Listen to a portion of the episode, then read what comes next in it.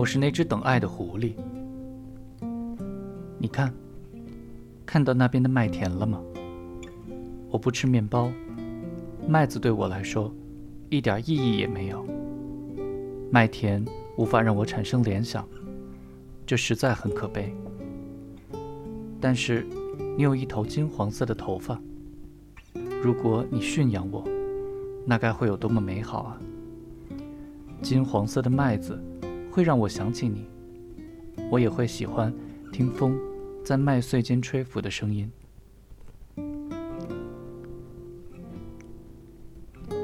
在大学图书馆尘土飞扬的旧书库中，一本古旧薄薄、画满优美插图的小书——法国作家圣埃修伯里著的小王子，将我带入了那个充满爱与忧伤的世界。就像每个女孩子在看了泰坦尼克号后，都希望自己是露丝。我猜，她们若读了小王子，都会愿意自己是那朵玫瑰。但从最初到现在，我只觉得自己像那只狐狸。小王子遇见狐狸，是他正在哭的时候。小王子因为难过，请狐狸陪他玩，被狐狸拒绝了。我不能陪你玩，狐狸说：“我还没被驯养。对我而言，你只不过是个小男孩。”就像其他千万个小男孩一样，我不需要你，你也同样用不着我。对你来说，我也不过是只狐狸，就跟其他千万只狐狸一样。然而，如果你驯养我，我们将会彼此需要。对我而言，你将是宇宙间唯一的了；我对你来说，也是世界上唯一的了。驯养。就是建立某种联系。如果你驯养了我，每次我读到狐狸说出这句话的时候，都会感动至鼻子发酸。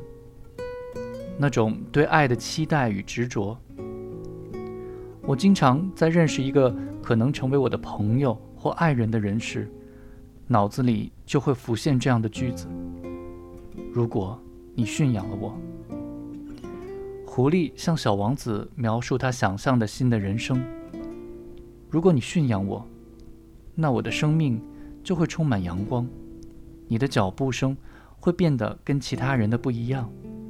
其他人的脚步声会让我迅速躲到地底下，你的脚步声则会像音乐一样，把我召唤出洞穴。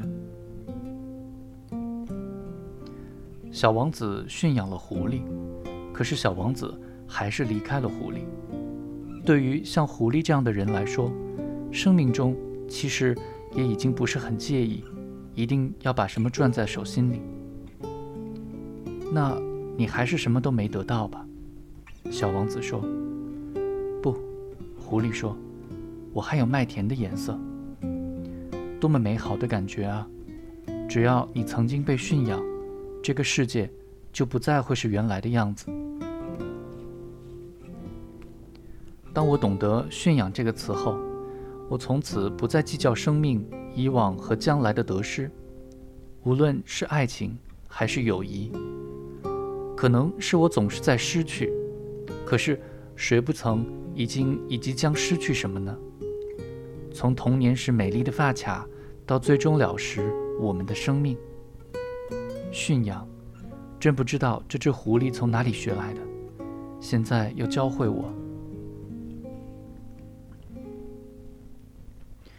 于是，在我的生命中，从此多了一种靠着驯养建立起来的联系。对我，可能是友谊，也可能是爱情。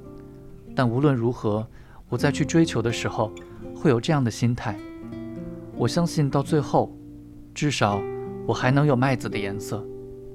这颜色可能是你们共同读过的一本书，走过的一段路，同一时刻抬起头来看月亮，心灵所感到的激荡。不约而同说出的一句话：“生命会被这样的时刻鼓荡着，请你驯养我吧。